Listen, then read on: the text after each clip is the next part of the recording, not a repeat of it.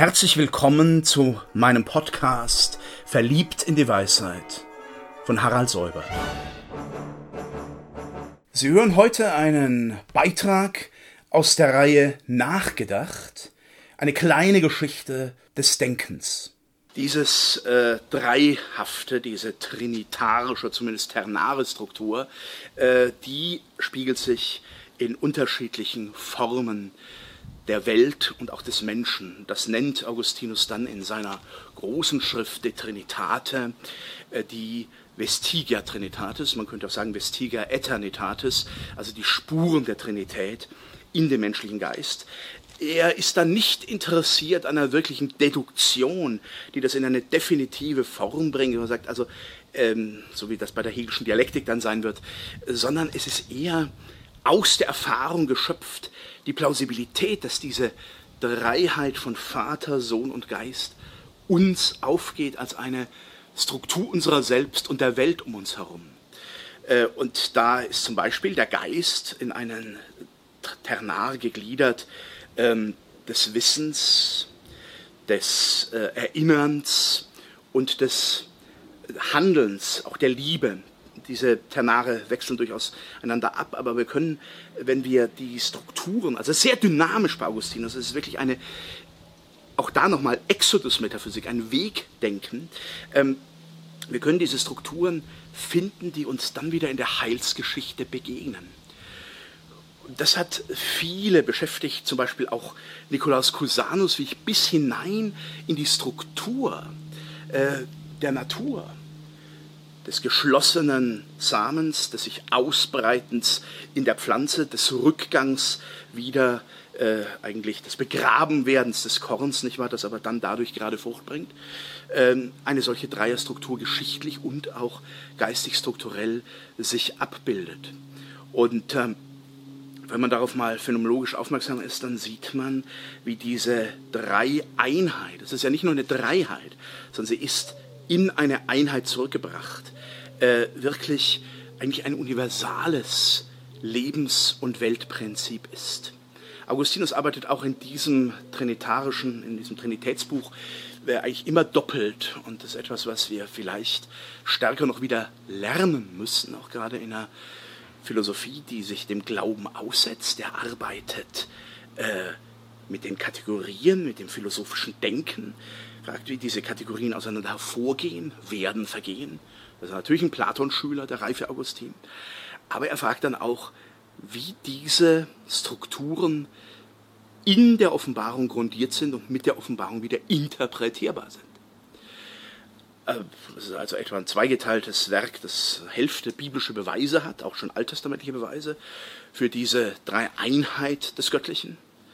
Äh, auch die sehr starke Konnotierung des Geistes, der schon in der Schöpfung, vor der Schöpfung der Welt da war und der eigentlich die Welt durchdringt, weshalb Augustin auch auf die Frage, äh, was Gott getan hat, bevor er die Zeit schuf, sagt, er schuf Höllen für Menschen, die solche Fragen stellen, weil der Geist letztlich aus dem Anfang wirkt und gar nicht ein Anfang ohne den Geist und seine Wahrnehmung der Zeit zu fassen ist. Und diese reichen, diesen reichen Schrifthorizont, diesen exegetischen Horizont, verbindet er dann mit dem, was wir in der Selbstbeobachtung und auch in der Orientierung an den platonischen Kategorien vor allem fassen können.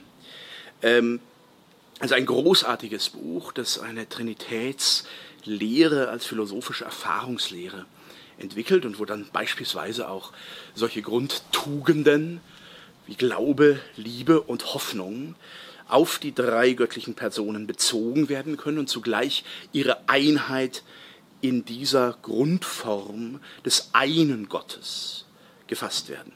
Die äh, logische Struktur, eine Substanz in drei Personen, wird erst von Boetius formuliert werden, aber Augustinus hat sie durchaus schon vorgedacht, dass ich natürlich die Einheit Gottes in der Durchdringung der drei äh, Personae habe.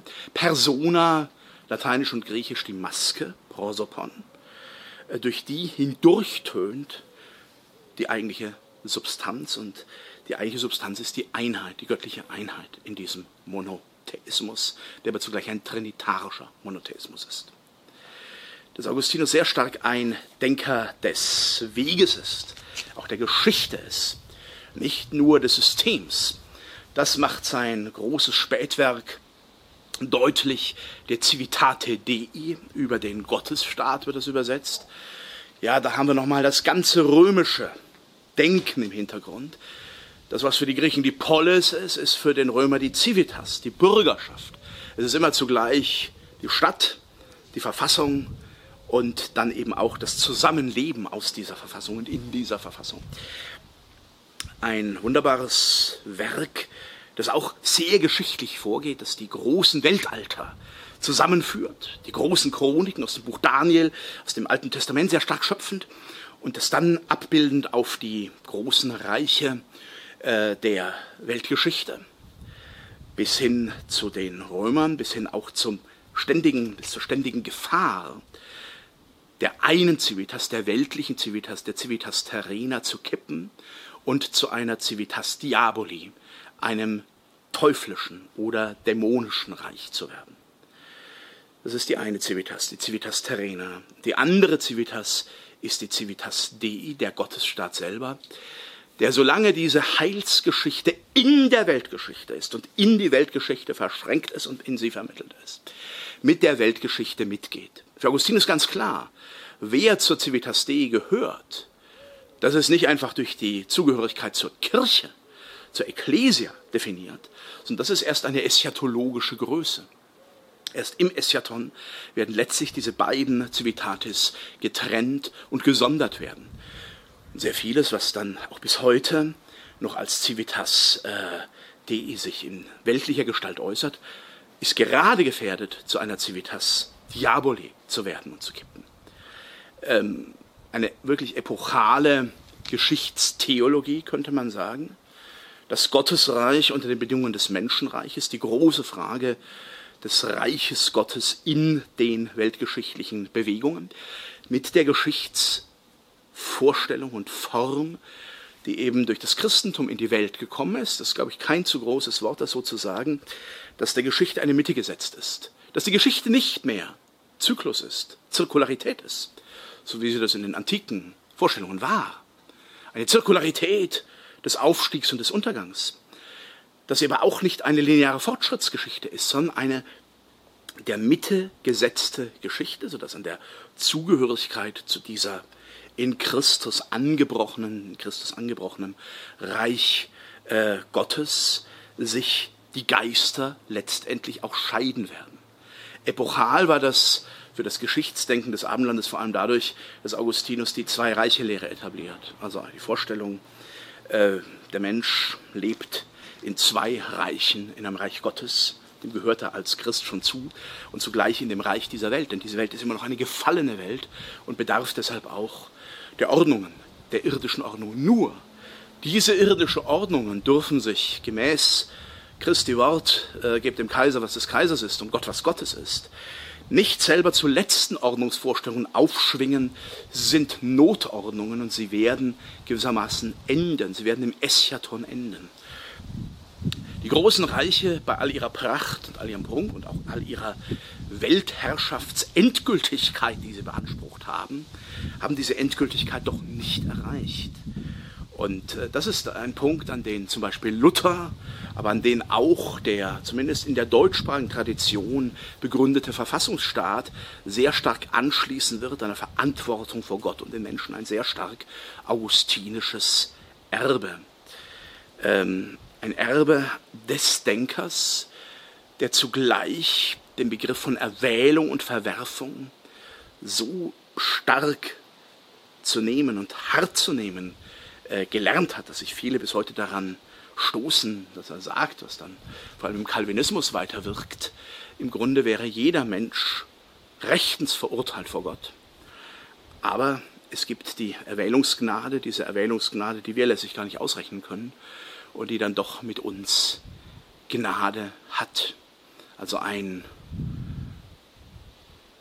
wenn schon das Christentum Skandalon und Moria ist, ein Stein des Anstoßes in unserer Welt, dann ist Augustinus auch nochmal ein solcher ganz starker Stein des Anstoßes als der Tradierer gewissermaßen des christlichen Glaubens in die späte Antike, wo sie nochmal ihre, äh, ihre ganze Potenz entfaltet und dann in diesen Völkerwanderungssog hinein äh, wird. Ich gehe gar nicht auf seine äh, großen äh, kontroverstheologischen Positionen ein, aber diese zwei reiche Lehre, die ist etwas ganz Wesentliches. Und zum Schluss noch eines. Augustinus hat als erster Staats- oder politischer Denker den Frieden, Pax, ins Zentrum seines politischen Denkens gerückt. Nicht die Freiheit, Irene, nicht die Wahrheit, Aletheia, sondern den Frieden. Ähm, es gibt diese Pax-Tafeln mit den unterschiedlichen Formen des Friedens. Alles strebt gewissermaßen als auf seinen metaphysischen Ort auf einen Friedenszustand hin. Ein Friedenszustand, der, könnte man sagen, ähm, schon im physischen Leben da ist, wo es im Ausgleich ist, wo es gesund ist, wo es atmen kann, also aber eben dann auch im politischen Leben der Zielort eigentlich der Friede ist. Und bei allem, was wir über Augustin wissen und wie wir mit ihm ins Gespräch kommen können, er ist auch einer der für die Moderne anregendsten Philosophen geblieben, äh, ist diese Suche nach dem dauerhaften Frieden, der letztlich nur in einem ewigen Frieden gründet, vielleicht sein wesentlichstes Erbe in einer Zeit, die tief friedlos war und vom Chaos verschlungen zu werden drohte.